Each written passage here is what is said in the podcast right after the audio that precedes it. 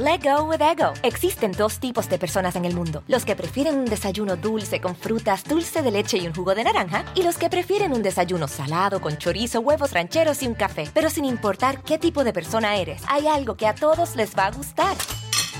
Los crujientes y esponjosos Ego Waffles. Ya sea que te guste un desayuno salado, con huevos o salsa picante encima de tus waffles, o seas más dulcero y los prefieras con mantequilla y miel. Encuéntranos en el pasillo de desayunos congelados. Lego with Ego. algunos les gusta hacer limpieza profunda cada sábado por la mañana. Yo prefiero hacer un poquito cada día y mantener las cosas frescas con Lysol.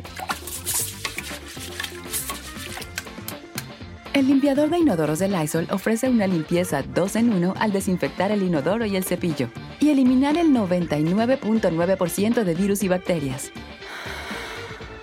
No solo limpies, limpia con Lysol.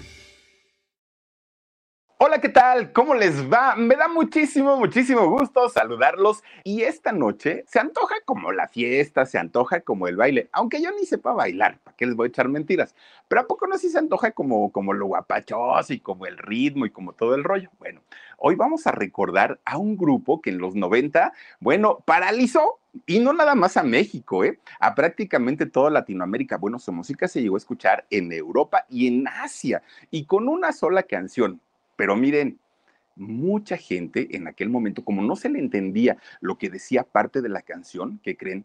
Luego, luego dijeron, no, ¿Esos son mensajes del diablo? No. ¿Eso viene del infierno? No. Y empezaron a, indagar. Bueno, ¿se acuerdan aquella época donde se volteaban los discos para poder escuchar la canción al revés? Y eso le tocó a la música de Juan Gabriel, a la música de Gloria Trevi, a la música de muchos, muchos, muchos cantantes que decían que eran satánicos. Bueno, pues a este grupo le pasó prácticamente lo mismo, lo mismo.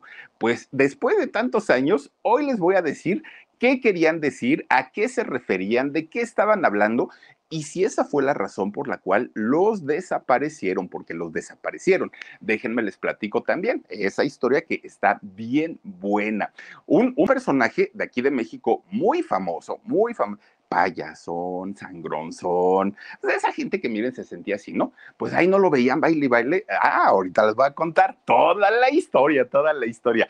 Los voy a invitar y las voy a invitar a un viaje a los años 90, ¿no? Ahora que está de moda con lo del 90s Pop Tour, vámonos a los años 90. Si, si, musicalmente yo les he de platicar de lo que recuerdo de aquella época, me acuerdo muchísimo, muchísimo de los festivales de Acapulco. Me acuerdo muchísimo que, que empezaron, si no estoy mal, en 1991. Un Raúl Velasco, que bueno, era el mero mero, ¿no? El manda más en la cuestión de, música ahí en Televisa. Y traían, de verdad que traían un buen elenco de, grupos, de cantantes y, todo mundo, pues finalmente estaba ahí en el famoso Hotel Cano de Acapulco, ahí se, alojaban todos los, los famosos, todos los artistas. Y tenían varios escenarios, ¿eh? Miren, Talía y Luis Miguel tenían varios escenarios, tenían el del Salón Teotihuacán, tenían el de la playa, tenían el de, el de rockeros, tenían el de gruperos, había para todo absolutamente. Y de verdad que la gente se, la pasaba muy bien. Fue una época en donde la música creció muchísimo la industria musical, la industria, del disco, porque había buenos convenios de las compañías disqueras, del gobierno del estado de Guerrero y de Televisa todo eso en conjunto, bueno, proyectaban a un México verdaderamente maravilloso.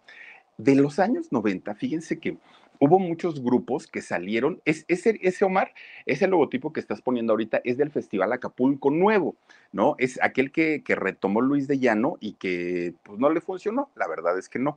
El Festival Acapulco anterior era un triangulito, no, no sé si lo recuerden, ese era su, logotipo, y bueno, fue una maravilla en aquellos años.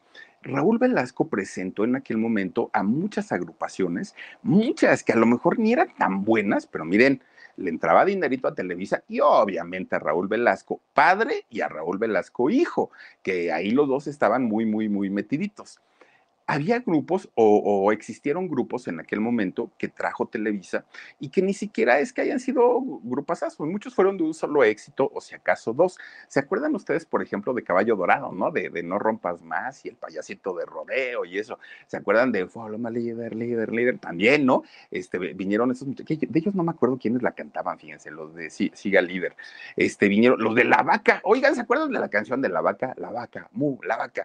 Este, ¿quién más? ¿Quién más este, traje? Trajeron así como, como de aquella época. La Chona, pues con los Tucanes de Tijuana. Bueno, ese tipo de, música también la presentaban en Siempre en Domingo y más en aquellos festivales de Acapulco. Bueno, una canción en los años 90 que fue para hacerles menos este, complicado el cuento, por ahí del año 95, era aquella famosísima, bueno, que hasta Carvajal, Jorgito Carvajal, la baila, ¿no? Ahí en el En Shock, la famosa sopa de caracol. ¡Ey! ¿Se acuerdan ustedes?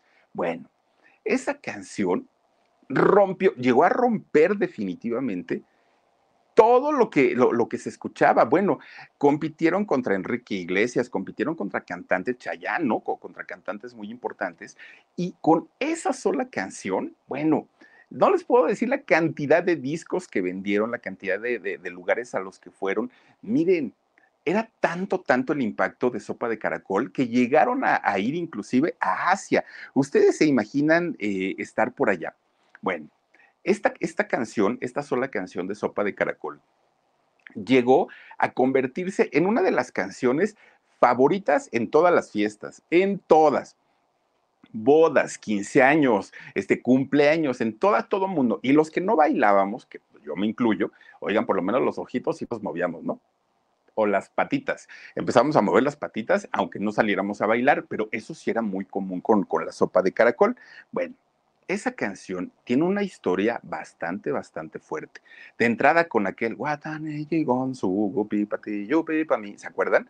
Cuando, fíjense que muy al principio, cuando la gente comienza a escuchar los acordes de esta canción, la gente pues como que lo tomó a broma, como que lo tomó así de, ah, mucha gente pensaba que eran palabras en, en inglés, pero de repente alguien se pone a escuchar bien, bien, bien y decían, no, estas palabras no tienen como mucho sentido, ¿no? Pues, pues como que hay algo raro ahí. Empiezan a indagar, a indagar. Bueno, el disco lo pusieron de un lado, el disco lo pusieron del otro, le voltearon la cinta, lo, lo hicieron para todos lados y no le encontraban el significado al Watane y Gonzu, yo pipa ti, yo pipa mí. Decían, ¿qué quiere decir? Muy parecido a lo que le sucedió a la CRG, que decían, no, estas chamacas también son satánicas. A todo lo que no le encuentra explicación la gente, de pronto dicen, es satánico, es del diablo, ¿no? Y no lo compres y esto, porque no hay una explicación real de qué es lo que ocurre con, con esta canción. Bueno, detrás de esta, de, de esta canción, miren, hubo desde luchas, hubo muchos premios, hubo mucho dinero, hubo muchas ventas, muchísimas, muchísimas cuestiones entre ellas malas decisiones que finalmente terminaron desapareciendo al grupo y no fue por una decisión propia, fue por una cuestión de televisoras. Dice por aquí Laurita Aguirre, Philip, felicita a Nes Castillo, por favor, mañana es su cumpleaños, cosa que agradecemos mucho. Mi querida Nes Castillo, felicidades, de verdad que sí, te mando muchísimos, muchísimos besos y también a la Gris Valenzuela, muchísimas gracias Gris por hacerte miembro del canal del Philip, bienvenida, como de que no. Oigan, pues bueno, este grupo de entrada no es mexicano, ¿no? Sus orígenes no, no, no fueron en México. Los orígenes de este grupo se remontan a Honduras, aquel país centroamericano. Fíjense ustedes que nos vamos a ir a San Pedro Sula. San Pedro Sula, allá en Honduras, un, un pueblito bastante, bastante pintoresco y en donde, uy, hace sesenta y tantos años, sesenta y cinco, sesenta y ocho, sesenta y nueve por ahí más o menos de años, que este, pues había un, matrimonio, ¿no?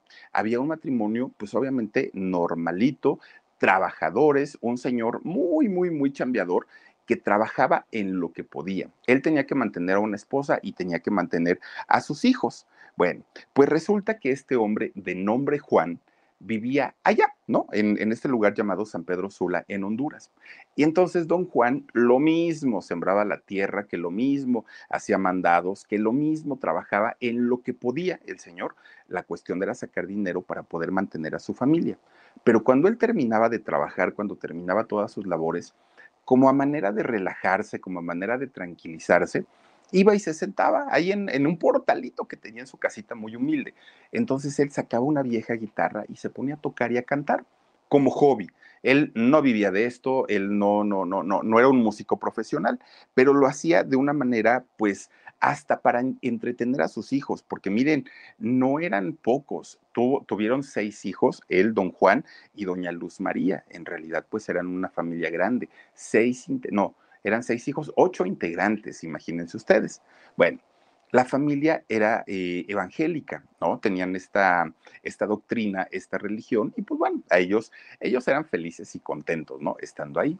Cuando los niños empiezan a, a, llegar a la edad de la escuela, los meten a una escuela evangélica, justamente allá en, en Honduras. Bueno, pues miren, resulta que cuando uno de los hijos, a quien le apodaban Pilo o le decían Pilo, fíjense que es este niño era muy talentoso como su papá para la música, pero era nato, nadie le había enseñado ni a tocar la guitarra ni nada. Él escuchaba a su papá, a, este señor, para que, eh, pues obviamente cantando y obviamente pues él descansando y, tocando los acordes de su guitarra, pero en realidad pues el niño no iba y se acercaba y oye, ¿y ahora qué haces aquí? ¿Qué, qué por qué le tocas acá? No, solito. Entonces un día en esa escuela, Pilo ve que hay un órgano. Oigan, los órganos, pues no, no, no es que hayan sido o, que sean este, instrumentos muy chiquitos. Bueno, pues ve un tremendo organote, ¿no? Ahí en su escuela. A algunos les gusta hacer limpieza profunda cada sábado por la mañana. Yo prefiero hacer un poquito cada día y mantener las cosas frescas con Lysol. El limpiador desinfectante Brand New Day de Lysol limpia y elimina el 99.9% de virus y bacterias. Y puedes usarlo en superficies duras y no porosas de tu hogar con una fragancia que lleva a tus sentidos a un paraíso tropical. No solo limpies, limpia con Lysol. Y ahí va de curioso el pilo, y ahí va de metiche. Entonces le quita la cobertura que tenía este eh, órgano y empieza a tocar ya ven que el órgano tiene un sonido, pues como tipo de iglesia, no digo finalmente era una iglesia evangélica y entonces empieza a tocar, y de repente empieza con más confianza, más confianza, más confianza, hasta que de repente, oigan, se acaban las canciones, miren, ahí están los órganos, que aquí en México, en la Ciudad de México, en el Auditorio Nacional, hay un órgano monumental, es un órgano, mm, creo yo que es el más grande de América Latina, el que está en el Auditorio Nacional, y de hecho hay un, hay un solo organista que toca ese, eh, ese órgano y cuando llega a haber algún evento en el Auditorio Nacional importante, hacen una presentación en vivo con ese órgano y en ocasiones han dado espectáculos completos solo con el órgano del Auditorio Nacional. Es un sonido muy particular, ¿no? El, el del órgano. Bueno, pues resulta que Pilo ahí tiene que se va y empieza a tocar pum, pum, pum, pum, pum, ¿no? Y resulta que aprende a tocar. Miren, ese es el del Auditorio Nacional. Es de verdad una maravilla y es un agasajo. Hay mucha gente del extranjero que vienen únicamente a admirar el órgano del Auditorio Nacional a ese nivel, ¿no? A ese nivel. Bueno, pues Pilo, gracias Omar, gracias. Pues Pilo, fíjense que aprendió a tocar el órgano y estando en la primaria muy chiquito pues un día la directora va, ¿no? Y lo iba a sacar de las orejas a Pilo, porque decía, este chamaco ya vino y agarró el órgano, que aparte, pues es para, para las alabanzas y todo eso. Pero cuando lo escuchó tocar el órgano, bueno, ya lo quería agarrar a besos a Pilo, porque lo hacía tan bien, tan bien, que le dijo, ¿sabes qué, chamaco? A partir de ahora, a partir del día de hoy, tú te vas a convertir en nuestro organista el, oficial, no va a haber otro. Solamente tú tienes la, mm, eh, facilidad de, tocarlo como lo estás haciendo y el derecho ya te lo ganaste. Así es que tú vas a ser el, el mero mero. Y entonces Pilo dijo, no, pues perfecto. Y miren, a partir de ahí, Pilo, que pues estaba muy chiquito, se empieza a sentir el galán, ¿no? Porque decía, soy el galán de la escuela, soy el organista de la escuela, la, directora me dice por mi nombre, los maestros ya todos me conocen, él enorgulloso, ¿no? Era muy requerido ya para, para todos lados. Bueno, pues total, no nada más su, galanura, por decir algo, no nada más era para el pueblo o, en la escuela, perdón, ya era prácticamente en todo el pueblo, ¿no? Ya lo conocían como el galán. Y entonces este niño, eh, Pilo Tejeda, que, que, ese es el apellido, ya se creía como mucho, ¿no? Y ya andaba para todos lados, para todos lados. Y su papá, ahora sí, es cuando le empieza a enseñar la música. Este muchacho se llama Juan Pompilio Tejeda. Entonces, pues para no decirle Pompilio, pues mejor le decimos Pilo, ¿no? Pues nos queda mucho más facilito. Bueno, pues miren, resulta que el chamaco siguió estudiando, siguió estudiando, siguió estudiando, hasta que finalmente, cuando adquiere la mayoría de edad, les dice a sus papás, ¿saben qué? sí voy a seguir en la escuela, sí voy a seguir, este, pues, pues tomando mis clases, pero quiero ser cantante. Y entonces el papá, que había sido músico, no de profesión, pero que sabía tocar la guitarra, le dijo, estás loco, mijo, ¿cómo crees? No, no, no, yo no pude hacerla porque no es, no es fácil, es una profesión bastante difícil. Y si te estamos dando la oportunidad de ir a la escuela, termínala. Y entonces el Pilo dijo, no, sí, sí la voy a, a terminar, pero sí les quiero decir que a la par voy a empezar a buscar oportunidades en la música. Bueno, pues Pilo cambia a sus amigos que tenía en aquel momento y se empieza a, relacionar con puros grupos musicales, ¿no? Iba y se echaba su cervecita con ellos, iba y se echaba su trago, su buena plática y empieza a relacionarse ya dentro del mundo musical. Bueno, a Pilo lo invitan a participar en diferentes grupos, muchos, pasó por muchísimos grupos y muchos los hizo él también, ¿no? De decir, oigan, pero todos fracasaban, ninguno, ninguno tenía éxito hasta que finalmente arma un grupo, el Pilo, arma un grupo que se llamó el Grupo H. Y este grupo H, bueno, ahí sí para que vean, tuvieron su, su, éxito allá justamente en Honduras. Y este grupo H, bueno, fue rockero, fíjense lo que son las cosas, tocaban puro rock y rock pesado, ¿eh? eh obviamente estamos hablando de los años 70.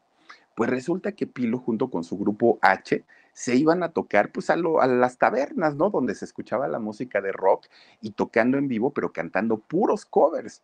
Pues la gente los quería y aparte de todo, Pilo tenía pues como ese sabor, ¿no? Pues caribeño y, y guapachoso y todo, pero él tocando rock. Así es como finalmente pues inicia eh, esta agrupación miren, los empiezan a contratar en diferentes lugares, pero resulta pues que lo que les pagaban pues no era mucho, ¿no? Era muy poquito. Y Pilo tenía que compartirlo con sus otros, con sus otros compañeros. Entonces dijo, chin, y para ese momento Pilo ya había terminado la escuela. Entonces dijo, pues yo no quería, yo me quería dedicar a la música, pero pues no me va a quedar de otra. Empieza a trabajar como profesor de escuela. Y entonces de día estaba dando clases. Y en la noche, pues ya se ponía sus pantalones negros apretados, su chamarra de cuero y se iba a las tabernas, ¿no? Junto con su grupo H a tocar rock. Bueno, esto obviamente hace que Pilo tuviera un desgaste emocional y, físico, porque trabajaba prácticamente desde que salía el sol hasta, hasta la madrugada. Y así finalmente, pues se la llevó durante mucho tiempo, tocando en bares, tocando en cantinas, en tabernas, en discotecas, donde les dieran eh, oportunidad. Ahí estaba tocando el grupo H. Bueno, pues en esos años, Pilo conoce a una muchachita, una muchachita guapetona y le habla de amor, ella lo acepta y se casan, se convierte en papá. Entonces, si antes tenía una responsabilidad con su familia, ahora la responsabilidad ya era más directa porque ya eran hijos directos de él. Entonces tenía que trabajar muchísimo, muchísimo para poder sostener ya un hogar, cosa que no, no, no le era sencilla en aquel momento. El grupo H no iba mal, o sea, en realidad trabajaban bien, les pagaban pues obviamente de acuerdo a lo que ellos trabajaban, pero resulta que no les alcanzaba, porque eran varios integrantes y decían, no, no, no, pues es que tenemos que repartir y aparte hay que pagarle a quien nos ayuda y la mudanza de los, eh, del equipo y todo el rollo. Bueno, y entonces dice Pilo, ya sé lo que voy a hacer como que ya nos estancamos, estamos eh, cobrando lo mismo, pues como que vamos a hacer más variado el, el, grupo, vamos a meter todo tipo de música y vamos a traer, vamos a contratar a dos bailarinas, pero dos bailarinas que estén pues, pues muy bien despachadas, dijo Pilo, ¿no? Y los demás protestaron porque dijeron, no, Pilo, ¿y de dónde les vamos a pagar? Una bailarina te va a cobrar bastante carito, no va a ser barato. Y dijo Pilo, pues es que hay que invertirle si verdaderamente queremos que este grupo salga y sea diferente, pues tenemos que invertirle. Llaman a dos muchachas, una de ellas de nombre Fátima y otra Verónica. Bueno, pues llaman a las dos. Llegan estas exuberantes mujeres, ya, pues bailarinas finalmente, ¿no? Sus minifalditas, sus tops, ellas llegan en sexy porque aparte pues eran bailarinas y sabían que iban a ir a trabajar a un grupo eh, versátil. Entonces, cuando ellas llegan y empiezan a cantar ahora música guapachosa, imagínense la sensualidad que estas chamacas en los años 70, bueno, desbordaban y, y para Honduras, que aparte de todo, pues un país no muy grande, y en donde pues las tradiciones y sobre todo siendo, siendo evangélicos, pues obviamente pues como que llamaron de más, ¿no? La, la atención, eran como muy vistosas estas niñas. Y entonces pues Pilo dijo, con esto o salimos o salimos. Entonces empiezan a llamar además a otros músicos para que el grupo se escuchara ya no tan pobre, sino para que ya fuera un grupo más formado. Entonces estas chicas, tanto Fátima como Verónica, y con la voz de Pilo y otros integrantes, finalmente conforman una agrupación pues muy importante que se da a conocer y tocaban ahora ya no solo covers de rock, ahora tocaban, miren, desde salsas, cumbias, tropical, caribeño, todos los ritmos los tocaban y los empiezan a contratar en fiestas, los empiezan a contratar en diferentes lugares. Para ese, para ese momento era el año 1976, fíjense, yo tenía apenas un año, no, pues ya llovió. Bueno, pues resulta que los contratan en un, en un lugar, en un club nocturno muy famoso en aquellos años allá en, en su pueblo. Bueno, este, este lugar donde los contratan se llamaba El Garzas Blancas, así se llamaba, ¿no? El Garzas Blancas. Y entonces mucha gente iba a divertirse ahí. Y estos muchachos, el grupo H, iban y se presentaban en este lugar. Bueno, ya con las bailarinas, en un horario ya nocturno y, con esos ritmos que ellos tocaban, miren, eran el show de cada noche, los amaban, los adoraban, la gente estaba, bueno, vuelta loca con ellos, prendían a la gente, tenían esa, esa facilidad. Bueno, pues ya estando ahí decían, es que el grupo H, pues como que no vende, ¿no? Como que, pues, pues no. Y entonces se ponen a platicar y dicen, vamos a cambiarle el nombre al grupo, pero ¿cómo le ponemos ahora? Y entonces empiezan a salir un montón de, este, de nombres, ¿no? Que si este, que si el otro, que si aquello, y todos eran, no, no, no, se oye muy feo, ¿no? Y entonces dice alguien, levanta la mano y dice, oigan, ¿por qué no nos llamamos Banda Garzas Blancas? Y todos dijeron, sí, sí, sí, sí, sí, suena bonito. Pues el grupo Bandas Garzas Blancas, en el momento que ya se iban a presentar y que los iban a presentar ahí en el Garzas Blancas con este nombre, sale Pilo, así como muy preocupado, y le dice al presentador, oye, ¿cómo te dijimos que nos ibas a presentar? Y dijo, pues como las garzas blancas, banda garzas blancas. Y dijo, no, no, no, no, no, ese nombre es muy femenino y solamente hay dos mujeres en el grupo. Entonces, nada más, por favor, algunos les gusta hacer limpieza profunda cada sábado por la mañana. Yo prefiero hacer un poquito cada día y mantener las cosas frescas con Lysol.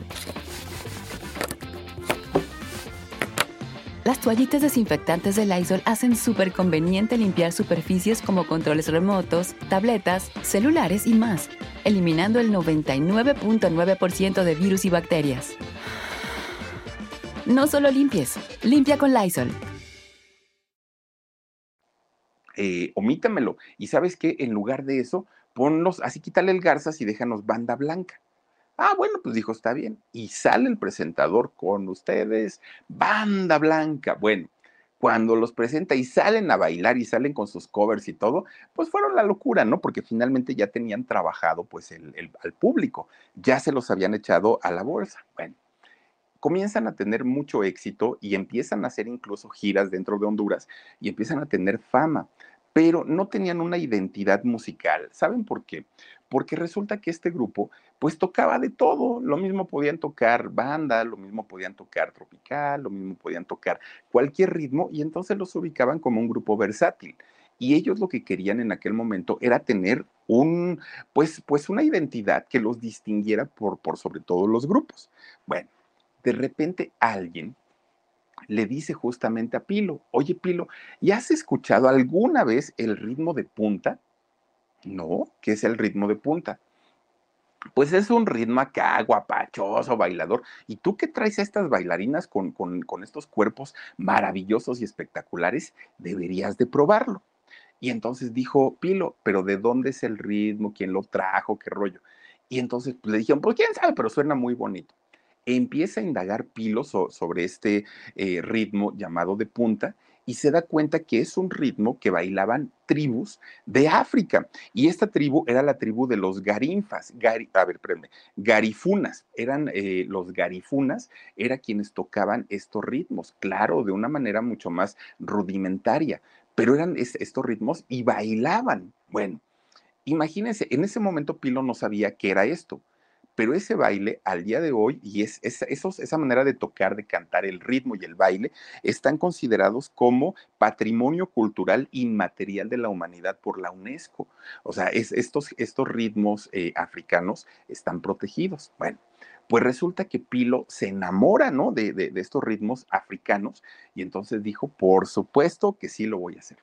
Y ahora a toda su música y a todas sus canciones le ponen como base este ritmo el ritmo de punta, que este ritmazo así es como, como muy, muy tropical finalmente, porque muchas tribus de, eh, africanas pues llegaron, ya saben, ¿no? A Centroamérica, Sudamérica, y entonces resulta que Pilo empieza a poner esto. Pero había una complicación. Resulta que al ser un, un ritmo eh, protegido y que además de todo estaba como muy, muy, muy resguardado por estas tribus, no sabía él cómo iban a reaccionar, obviamente, las personas de, de, estas tribus a escuchar ese ritmo que solamente se tocaba en esas tribus, ahora pues ya de una manera más, más importante. Pues no le dijeron nada, ¿no? Dijeron, no, pues, pues si lo quieres tocar, adelante. Empieza Pilo a escribir canciones, empieza a meterles este, eh, este ritmo de, de punta y miren, les va bien, ¿no? Hasta eso. Bueno, miren, la gente, el público, cuando se dan cuenta que Banda Blanca, que, que, antes eran muy exitosos por haber tocado rock y de todo, música de todo, cuando escuchan este ritmo de puntas, de punta, perdón, dijeron, mmm, fracaso total, la regaron, señores, ¿cómo es posible que hayan cambiado algo que ya lo tenían probado? Dijeron ellos. Pues resulta que ellos dijeron, no, no importa, o sea, si vamos a fracasar, vamos a fracasar, pero con algo original, con algo que no se haya escuchado por lo menos en esta zona. A lo mejor en África es muy común, aquí no. Y entonces empiezan ellos a armar ya su, su, su, repertorio, ¿no? Sus canciones. Miren, sin saberlo, estaban descubriendo una mina de oro estamos hablando del año 90, ¿no? De, de, de los, de, los años, pues no, e, en ese momento eran principios de los 80, mediados más o menos, ¿no? De, los 80. Y entonces ellos sin saberlo empiezan a, a, interpretar estos ritmos, estos géneros, y resulta que pues trancazo total. Por lo menos allá en, en Honduras se convierten en un éxito. Sacan dos canciones, Muchachita y La Aurora, y esas canciones allá, bueno, no son famosas, son famosísimas, son de las canciones más conocidas. Bueno, pues empiezan a grabar disco tras disco, tras disco, tras disco allá en Honduras. Diez discos grabaron. Les iba bien, ganaban su dinerito, hacían giras dentro de, Honduras, pues ellos no, no, pues como que no le ponían pero, ¿no? Decían, pues por lo menos en todo Honduras ya nos conocen, sacamos nuestro buen dinerito, todo sin mayor problema. Llega el año 1991. Bueno, sacan el famoso disco de Sopa de Caracol. ¡Ey! ¿Sí? Sacan este disco y miren, ellos pues igual, ¿no? De, de, decían pues un disco más, un disco menos, una canción más, una canción menos. Esta canción, de hecho, es la letra, es de esta tribu, justamente de la tribu Garifuna, y resulta que es Pilo quien hace la traducción de esta letra, Pilo Ojeda. Y resulta que empiezan ellos a, cantarla, la sacan en este disco y miren lo que son las cosas. En aquellos años, y estamos hablando del 91, no, no, no, no estaba todavía el Internet así como, como fuerte o por lo menos como para la población común y corriente. Entonces, sin redes sociales, sin internet, sin nada, sin apoyo más que el apoyo de, de su compañía disquera, el primer país que visitaron ellos fue España. Y en España la, la, sopa de caracol se convierte no en un éxito, ¿eh? se convierte en un trancazo que la disquera de España les dice, ¿saben qué? Banda Blanca, vénganse para España y acá vamos a hacer una gira y vamos a ir a todos los programas. Bueno, Televisión Española los llevó a todos los lugares. Dos meses estuvieron por allá cantando, bailando, ellos sin imaginarse el éxito que iban a tener en algún momento pues ni en sus sueños, ¿no? Se imaginaban, pues ya andaban de famosos allá en el viejo continente, cante y cante la sopa de caracol. Cuando de repente la compañía disquera les da el reporte de ventas, a los pocos meses de haber eh, sacado el disco, el reporte de ventas decía que habían vendido en aquel momento, en cuestión de meses, más de dos millones de discos, dos millones. Y hablamos nuevamente de que no había la promoción que puede existir en ese momento. Se convierte eh, Banda Blanca en un grupo de referencia para festivales, para carnavales. Bueno, llegaron, imagínense ustedes, a Viña del Mar, ¿qué tenían que hacer allá en, Viña del Mar? Pues llegaron absolutamente a todos lados. La estaban rompiendo, ventas, discos, firmas de autógrafos, todo, absolutamente todo. Bueno, imagínense ustedes, Honduras, siendo un país no tan grande, y no digo que sea un país chiquito, pero, pero no es un país tan grande, no estaban acostumbrados a que un famoso, un cantante de su país estuviera en todos lados y sonara en todos lados. Pues no hubo una petición formal al gobierno para pedirle que le pusieran un monumento, un monumento así en una glorieta de las avenidas principales a Pilo o sea, imagínense ustedes, la gente estaba realmente agradecida porque gracias a Pilo se había colocado Honduras en el mapa mundial, porque les digo que la canción llegó a Asia, llegó a Europa, llegó aquí a, este, América. Bueno, era, era un éxito total. Bueno, pues Pilo estaba poniendo el nombre de Honduras muy, muy, muy en alto. Y no era una exageración que la gente le pidiera al gobierno que pusieran esta estatua. Miren, para aquel momento las presentaciones de banda blanca cobraban por presentación entre 50 y 100 mil dólares por presentación. Era una, una, cantidad exorbitante para un grupo hondureño y no por menospreciar a los hondureños, no, no, no, no, no, pero en aquel momento era una, algo que no se había visto. Entonces, Banda Blanca se convierten como en los embajadores de la música eh, hondureña en prácticamente todo el mundo. Pues resulta, fíjense, nada, nada más para que se den una idea, ¿no? Llega el año 1991 y allá en Miami, el alcalde de Miami declara el 15 de septiembre de ese 1991 como el día de banda blanca, hasta ese nivel, ¿no? Llegaban que, que se presentaron en cantidad y cantidad de lugares todo iba bien con el grupo, ¿eh? Todo, todo. Hasta ese momento nadie había puesto atención en nada y hasta ese momento todos cantábamos Guatane, Gonzu, Patillo, todo lo cantábamos, ¿no? Y resulta que pues todo le funcionaba bien a Pilo, a la banda, a todo mundo, a todo mundo. Pues estaban, digamos que, que funcionando de una manera que ellos no se imaginaban sabían que habían vendido, sabían que ganaban con conciertos, sabían que todo, pero había un problema que en ese momento, pues el dinero no caía en sus cuentas, ¿no? Decían, bueno, yo creo que después nos pagan, ahorita hay que trabajar y ahorita hay que ganar y ahorita hay que generar y ya después vemos lo, otro. Bueno, pues ellos se confiaron. Miren, resulta que llega el año 1995. A algunos les gusta hacer limpieza profunda cada sábado por la mañana. Yo prefiero hacer un poquito cada día y mantener las cosas frescas con Lysol. El limpiador multiusos de Lysol limpia y elimina el 99.9% de virus y bacterias. Y puedes usarlo en superficies duras no porosas de la cocina, baño y otras áreas de tu casa. No solo limpies, limpia con Lysol. Lo que parecía una bendición para, para ellos y un buen negocio para Televisa terminó en tremendo pleito. ¿Por qué? porque llega 1995 y Televisa, que todavía en, ese 95 era una empresa grandísima y era pues, pues, de las más importantes en Latinoamérica de, en cuestión de televisoras, de repente voltea a ver al grupo Banda Blanca y dice, ah caramba, ¿y estos quiénes son? No, pues que se llaman Banda Blanca. ¿Qué tanto han vendido? Uy, señor, no, pues ya rebasaron los cuatro millones de discos y ya esto y ya lo otro tráiganselos, dijo Emilio Azcárraga, ¿no? Tráiganselos.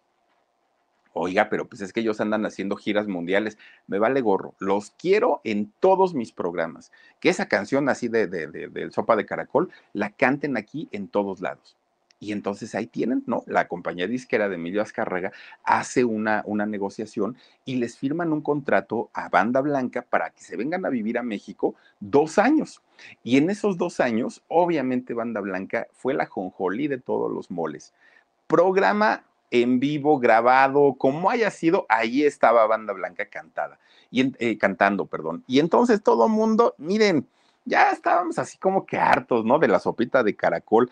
En todos lados, en todos lados sonaban mañana, tarde, noche, canal 2, 4, 5, 9, todos los canales sonaba este banda blanca.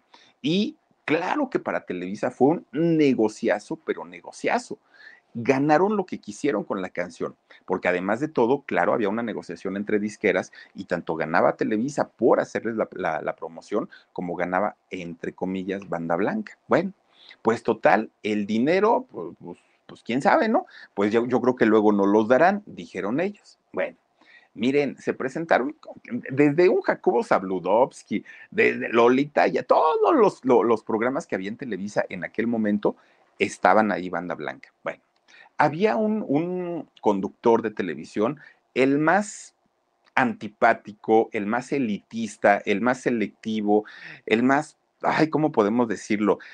clasista, racista, el, hombre que más discriminaba a, sus propios artistas por gordos, por flacos, por prietos, por chaparros, por pelos parados, por, bueno, híjole, al señor nadie nadie lo convencía y me refiero a don Raúl Velasco un hombre que, que, de verdad yo creo que le causó muchos problemas psicológicos a mucha gente. Desde una Alaska cuando le dijo que no parecía mujer, desde una Talía que le dijo que era corriente, desde un zorro que le dijo que no tenía futuro en la música, de, desde una, eh, no me acuerdo si fue Isabel o Maite Lascurain que le dijo, pues tú no vas a triunfar porque estás gorda. O sea, ese tipo de palabras que se usaban en aquel momento y, que seguramente lastimaron a mucha gente. Bueno, pues este señor, Raúl Velasco, que todo mundo pues, igual y llegó a pensar, no hombre, pues como don Raúl va a presentar a, a, a Banda Blanca, pues es un grupo pues no para el nivel del programa del señor, como creen que no sé qué, no sé cuánto. Bueno, pues ahí tienen que llega el, el famoso festival este, ¿no? De, de Acapulco pues dijo, ah, pues están de moda, pues son parte de la empresa, me los voy a llevar para Acapulco, ¿no? El señor, miren, siempre de trajecito, sus lentes, él muy propio. Bueno, ni con la India María le gustaba como bromear tanto, siempre como que se mantenía raya. Ah, pero llegan la, la, las guapotas de, de, banda blanca y llegan con estos cuerpos y a moverse y el guatoner y gonzo y todo. Pues, ¿qué creen? Que una de las chamacas no saca a bailar a, a, a Raúl Velasco. Híjole, miren, esa presentación se convirtió en una presentación icónica. Nunca, nunca, nunca se le había visto a un Raúl Velasco repegársele tanto a una chica. Bueno, parecía que estaba bailando perreo. A ver si tienes más imágenes de Ayomar. Mire, baile y baile la sopita de caracol. Nunca, nunca, nunca se había visto eh, en, en, esas circunstancias a Raúl Velasco, ¿no? Bueno, hasta nos llegó a caer bien en aquel momento porque decíamos, ay, qué señor tan simpático. Bueno, pues miren, miren al otro, ¿eh? ¿Qué tal? Baile y baile, no digo. Y, la otra, pues como bailarina, pues ella haciendo su chamba, ¿no? Pero miren, don Raúl Velasco, nada molesto, ¿eh? Y, pero eso sí, cuando se presentaba un señor, un muchacho, un joven, ahí sí, con mucho respeto y nada, pero mírenlo, mírenlo, mírenlo. Ay, don Raúl, de veras que en paz descanse. Bueno, si puede. Oigan, pues miren, todo, todo, todo, todo iba súper bien con el grupo, ¿no? Con el contratazo, la exclusividad, todo tranquilo de repente alguien empieza a decir, oigan, ¿y por qué estamos cante y cante y este ¿Por qué? O sea, ¿qué quiere decir? Pues quién sabe, dijeron, pues, pues ni lo sabemos. Y entonces empiezan a indagar. ¿Qué será? ¿Qué será? ¿Qué será? Pues ya les decía al principio. Primero dijeron, a lo mejor es, eh, son palabras en inglés. Revisan todo el diccionario, nada revisan en otro idioma, nada y nada y nada y nada y nada y nada. No la hallaban. Y como les dije también hace rato, todo lo que no tiene explicación, pues échenle la culpa al diablo, ¿no? Total, él no, nunca reclama. Pues sí, empezaron a decir, no, pues es que seguramente entonces es, es, es música satánica y seguramente son ritos, porque aparte de todo, hay, hay, un grupo, eh, perdón, un equipo de fútbol allá en Chile que se llama los Coco. Colo, ¿Cómo? Colo Colo. Los Colo yo digo el, el Ecoloco, digo yo. No, Colo Colo, estos chilenos. Bueno, es, este grupo de fútbol chileno agarra esta canción de, del Guataña y Gonzu, la agarran como un ritual para empezar sus partidos y competir que de hecho se, se fueron a, jugar a la, ¿qué, qué Daniel? Que, este, a la, a la Copa Libertadores, se fueron a jugar para allá y antes de empezar los partidos, ellos empezaban, Guatane y Gonzo, y, y baile y baile, ¿no? Ellos. Entonces mucha gente decía, ah, hacen sus rituales y ganan el partido. Hmm, como que qué bonitos, ¿no? Empiezan a relacionar esta música pues con música satánica. Y entonces pues empieza mucha gente a alertar porque decían, si ha de ser, si la gente lo está diciendo, por algo será, no pongan su música. Y de, de, de la noche a la mañana empiezan a, este, a, a, dejar de tocar, miren, ellos son los Colo Colo, empiezan a dejar, ahí la ganaron, ¿verdad? Esta, esta copa, y era cuando hacían sus su rituales, ¿no? Entonces decían, no, no, no, no, no, es esta música, hay que dejar de tocarla en la radio, ya no la queremos en la televisión, sáquenlos de aquí, porque era algo que no, que no se entendía. Con el tiempo, y les hablo de muchos años después, se supo o se descubrió en realidad qué querían decir estas palabras. Miren, de entrada, estas palabras tenían que ver pues con esta tribu, tribu em, africana, y que tenían que ver con la cultura y con el folclore de, estas tribus justamente, y que allá se siguen ocupando. Bueno, ¿qué era lo que quería decir el Guatani su Yupi Pati Yupi mí? Bueno, en realidad lo que querían decir con, con estas palabras era que después de una buena, después de una buena borrachera, qué rica una sopita de caracol. Esa era su traducción, ¿no? De, acuerdo a estas culturas eh, africanas. Eso, después de una buena borrachera, una sopita de caracol. Hey, decían ellos. Bueno, hagan cuenta como aquí en México cuando nos comemos después de una borrachera unos chilaquilitos bien picosos. Allá para esta tribu africana así era. ¿Y qué era lo que quería decir el yo para ti, yo para mí? Ahí lo que querían decir un poco para ti y un poco para mí. Eso era todo lo que quería decir, pero aquí en México y en algunos otros países se hizo un tremendo, tremendo escándalo porque todo mundo pues empezó a decir, ay, no, estos tienen pacto con el diablo y no puede ser, y estamos metiendo al diablo a nuestra casa y todo el rayo. Bueno, pues miren, con este simple sencillo de, de, la sopa de caracol, estos muchachos triunfaron, vendieron, cantaron, bueno, hicieron lo que quisieron. Pues resulta que siguieron grabando, siguieron cantando, pero ya no con Televisa. ¿Por qué? Porque resulta que Televisa de la noche a la mañana los vetó. Y de la noche a la mañana, aquel grupo que habían contratado en exclusiva, dos años de contrato, un dineral pagado, de repente dijeron, no vuelvan a poner sopa de caracol, no se vuelva a tocar en las estaciones de radio de Televisa y los quitaron. Y entonces, pues para ellos, pues fue una, una situación muy complicada, muy difícil, porque decían, bueno, pero ¿por qué si nos querían tanto de la noche a la mañana, pues ya nos, no, no, nos quitaron? Bueno, pues resulta que Televisa, el argumento que, que, llegó a comentar, pues es que ya había pasado su ciclo, ¿no? Y que ninguna otra de sus canciones había pegado o había tenido tanto éxito y que ya no los querían.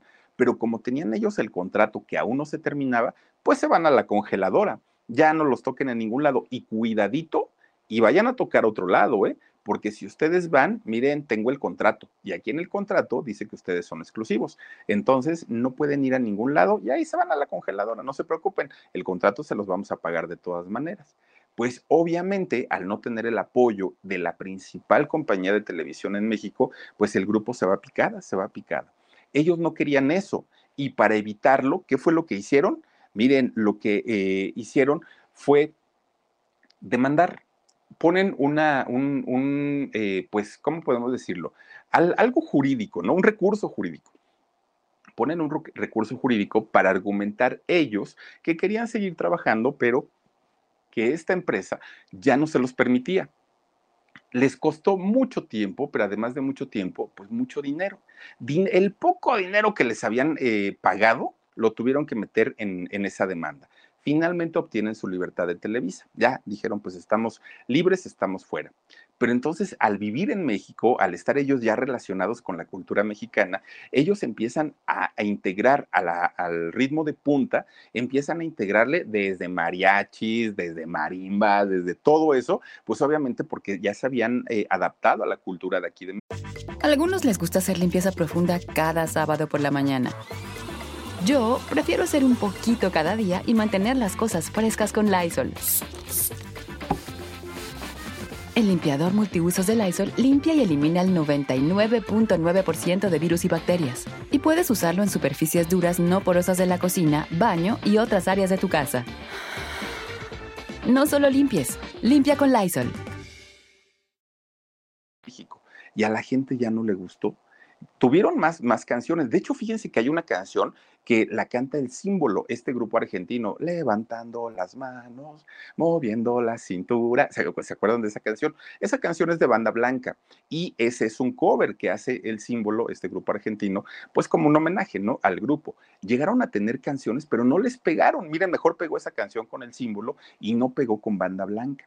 Empiezan a batallar, a batallar, a batallar y nada más no el grupo se va a vivir a Nueva York, porque en Nueva York ya habían ido a festivales y les había ido muy, muy, muy bien. Y resulta que nada más no.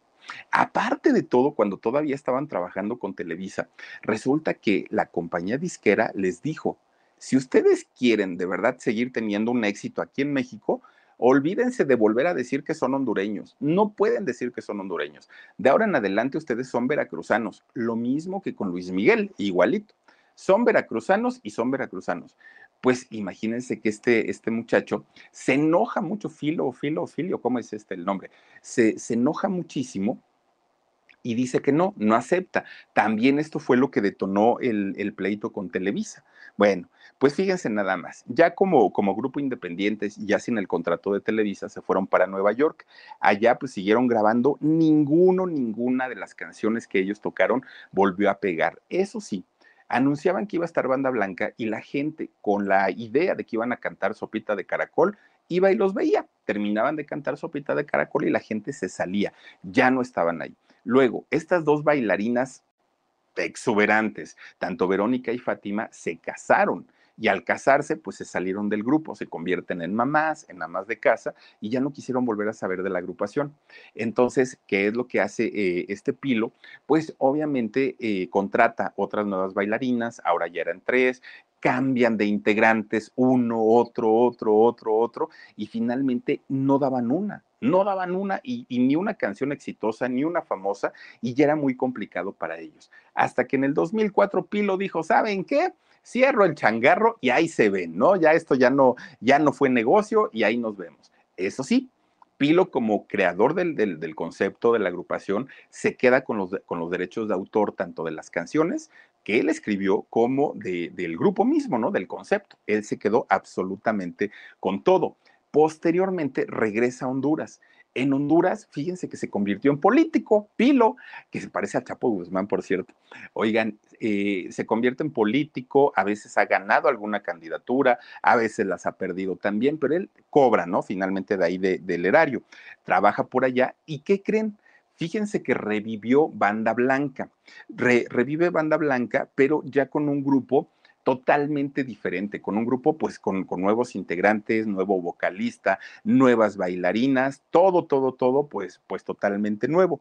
Y resulta que él, que está casado, tiene a sus hijos, se dedica a la política, también eh, se dedica a administrar todo lo que tiene que, ver con eh, la marca de banda blanca. Él es el que finalmente representa a estos muchachos que siguen cantando, pero pues miren, nunca con el éxito ni que tuvieron ellos y con ningún otro éxito. Este nuevo grupo de banda blanca no ha logrado eh, tener un, solo éxito propio, ninguno. Viven de las canciones este, pasadas, ¿no? Porque realmente pues no tienen ni siquiera un solo éxito. Pues miren, de la versión de Sopita de Caracol se han hecho cantidad de versiones y en varios idiomas, ¿eh? No, no nada más en uno. A mí una de las más locas que, me ha parecido es la de los fabulosos Cadillacs, fíjense, con, con, Vicentico. Fíjense que ellos cantan Sopa de Caracol muy a su ritmo, muy a su estilo, pero pues la canción suena bastante interesante. También la canta este Pitbull con Elvis Crespo, también tienen una versión de Sopa de Caracol, horrible, es, bueno, es que a mí no me gusta el reggaetón, a lo mejor está muy buena, pero pues, la verdad es que yo, ay, como que no. No sé, la verdad, a mí no me gustó, escúchenla, a lo mejor igual, igual ustedes tienen una opinión distinta, pero resulta que estos muchachos de banda blanca, hasta el día de hoy, en este 2022, por lo menos Pilo sigue ganando de, de este concepto de este grupo, porque todo lo que hicieron en aquel momento, miren, ellos son la nueva banda blanca, lo que hicieron en aquel momento, con todo ese dineral, Pilo jura y asegura que no recibieron más que las gracias y si acaso los aplausos de la gente, porque todo se lo llevaron los representantes, todo se lo llevaron los managers, todo se lo llevaron la gente que los manejaban y que a ellos jamás les dieron nada. Pero ahora que él ya es el dueño y, y titular de esta nueva banda blanca y que siguen vendiendo y siguen llevándose eh, a la bolsa pues eh, regalías, él ahora sí ya puede vivir de una manera más cómoda. Él, en el caso de Pilo, porque todos los demás se, quedaron en el olvido. Nadie sabe en realidad qué fue lo que pasó o qué fue lo que sucedió. Fíjense nada más con, con este grupo que pues sigue existiendo. Por lo menos aquí en México yo no los he escuchado a, Banda Blanca. No sé en qué lugares sigan todavía vigentes, pero aquí en México, pues yo ya no los he oído desde hace mucho, ¿no? Ah, su canción de, de, Sopa de Caracol ha sido ocupada para campañas políticas, ha sido ocupada para una, película. ¿Saben en, qué película salió? En la de Eugenio Derbez con Salma Hayek, la última, la de Latin Lover, como cómo ser un buen Latin Lover. Ahí sale también este Sopita de, de Caracol.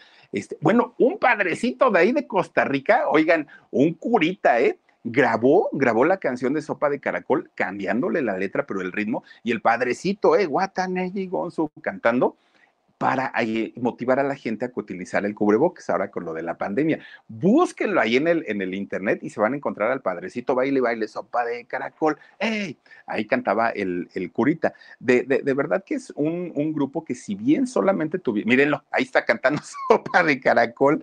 No, no, no, no, no. De, de, verdad que es una canción, pues que sí, ¿no? Marcó, marcó tendencia, por lo menos aquí en México en el año 95, que fue el año más fuerte de la sopa de caracol. Al otro. Y en la misa, en plena misa, y estaba cantando sopa de caracol, vean los pies de Jesús, y el otro bailando ahí sopa de caracol, ¿no? Pero decía que era para motivar a la gente, porque cambió la letra de la canción para poder este, motivar a la gente a que utilizara el cubrebocas. Entonces, pues, pues miren, una canción que pues bajita la mano con esos ritmos africanos, pues resulta que sí se convirtió en todo un fenómeno y en todo pues un suceso. Ahora que Televisa les haya cortado las alas también fue cierto, también fue real, pero pues Televisa estaba, está acostumbrada hasta el día de hoy a hacer carreras y a deshacer carreras. Ese es el juego que ha jugado Televisa prácticamente toda la vida y pues en este caso le tocó a Banda Blanca, que pues ni culpa tenían, pero pues hay nada más para que vean de qué lado más que iguana dirían por ahí, ¿no? En fin, oigan, pues vamos a saludar a quienes están conectados con nosotros en esta noche y ahorita me voy a poner a bailar sopa de caracol. Bueno, por lo menos voy a ensayar. Dice Betty Bob 8894, gracias por tu relato como cada noche, mi Philip, cosa que agradezco mucho. Gracias, Betty Bob. Eh, Marcela Lira Sánchez dice, Philip, hola, Micaela, perdóname, Micaela. Enrique, ah, dice, sopa de caracol. ¡Ey! ¿Se acuerdan? Dice María de Jesús, no fue un grupo muy bueno. Pues no, no, realmente no. Miren, muchas veces talento no es igual a calidad y tampoco talento es igual a éxito. Y tampoco, mm, pues que en donde no hay talento quiere decir que no sean comerciales. Fue un grupo muy comercial, eso que ni qué. Susana Rodel dice, horror, dice, no han de querer saber nada de México, pues puras vergüenzas con esa Televisa. Pero no han sido los únicos, ¿eh? A los que Televisa les ha puesto las patas, no creas, mi querida Susana. Dice Basti, también las ketchup, dice con su también, a ver qué dicen, y esa la vamos también a, checar para ver de dónde viene lo, lo del ACRG. Ah, bueno, pues que Diego estaba drogado, ¿no? Eso es lo que dicen ellas, pero pues a ver qué pasa. Eh, Betty Gutiérrez dice, ya llegué y estoy aquí y puse mi like. Bienvenida, Betty. ¿A dónde andabas tan tarde? A ver, Mira, yo te voy a hacer como tu papá, ¿eh? Ah, qué, bonitas horas de llegar. Jenny Fermín dice: Saluditos, Philip, bonito fin de semana y abrazos. Gracias, Jenny Fermín. Luis Olvera, hola, Philip. Hola, Luisito. Gracias por acompañarnos. También está por aquí Silvia Álvarez. Hola, Philip, saluditos cariñosos. No me pierdo tus lindas historias. Te admiro mucho. Ay, gracias. Muchísimas gracias, Silvia. Alba Lilia, Alma Lilian dice: Qué importante es tener un buen manager. Híjole. Bueno Imagínense ustedes si al día de hoy están demandados los papás de Cristian Nodal, siendo sus padres. Pues, ¿qué nos podemos esperar con un desconocido? La verdad es que, pues un manager, al manager no le interesa la carrera del artista. Es muy raro que lo que le interesa son las comisiones. Venga, tú vende y yo cobro. No, no, no, no pasa absolutamente nada. Es, ni siquiera les interesa muchas veces la persona. O sea, ya, ya olvídense ustedes del artista, la persona, les vale gorro, es ganar, ganar, ganar, ganar ya, porque saben que las carreras generalmente de un artista son efímeras, son muy pocas las carreras que se consolidan y que son prácticamente para toda la vida, muy poquitas, la mayoría de los grupos son de entrada por salida. Entonces lo que dice el manager, pues mientras dure, ah, ya me voy a forrar de billetes con este, ¿no? Ya después lo que pase con él, pues no importa, por eso muchas veces no pagan impuestos, por eso muchas veces hacen malos contratos, por eso muchas veces eh, hacen la negociación que favorezca a la disquera porque se llevan su participación. En fin, hay mucha mafia dentro de, de la música, muchísima, y pocos, realmente pocos los managers, los representantes que verdaderamente aprecian y cuidan a su talento son muy poquitos, muy, muy, muy, sí los hay, pero son los menos, ¿no? Eh, que, que verdaderamente se interesan en la persona, en el artista, y la gran mayoría van por el puro billete. Pero bueno, pues es una realidad muy, muy, muy triste. Por lo pronto, pues ya los dejo, ya los dejo descansar, pero si me quieren acompañar al alarido, en un ratitito vamos a estrenar nuestro video a las 12 de la noche. Por ahí vamos a estar con todos ustedes. Ojalá nos puedan acompañar y nada me dará más gusto que nos regalen un like y que se suscriban a todos nuestros canales. Muchísimas gracias. Pasen un bonito fin de semana. Hoy alarido 12 de la noche y el domingo también a las 9 de la noche en vivo. Cuídense mucho, descansen rico, bonito fin de semana y nos vemos mm, hasta el domingo. Adiós. Let go with ego. Existen dos tipos de personas en el mundo: los que prefieren un desayuno dulce con frutas, dulce de leche y un jugo de naranja, y los que prefieren un desayuno salado con chorizo, huevos rancheros y un café. Pero sin importar qué tipo de persona eres, hay algo que a todos les va a gustar. Los crujientes y esponjosos Ego Waffles. Ya sea que te guste un desayuno salado, con huevos o salsa picante encima de tus waffles, o seas más dulcero y los prefieras con mantequilla y miel. Encuéntranos en el pasillo de desayunos congelados. Lego with Ego.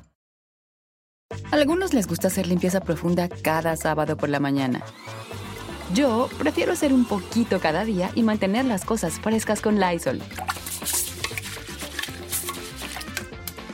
El limpiador de inodoros Brand New Day de Lysol limpia y desinfecta el inodoro y el cepillo, eliminando el 99.9% de virus y bacterias con una fragancia que lleva tus sentidos a un paraíso tropical. No solo limpies, limpia con Lysol.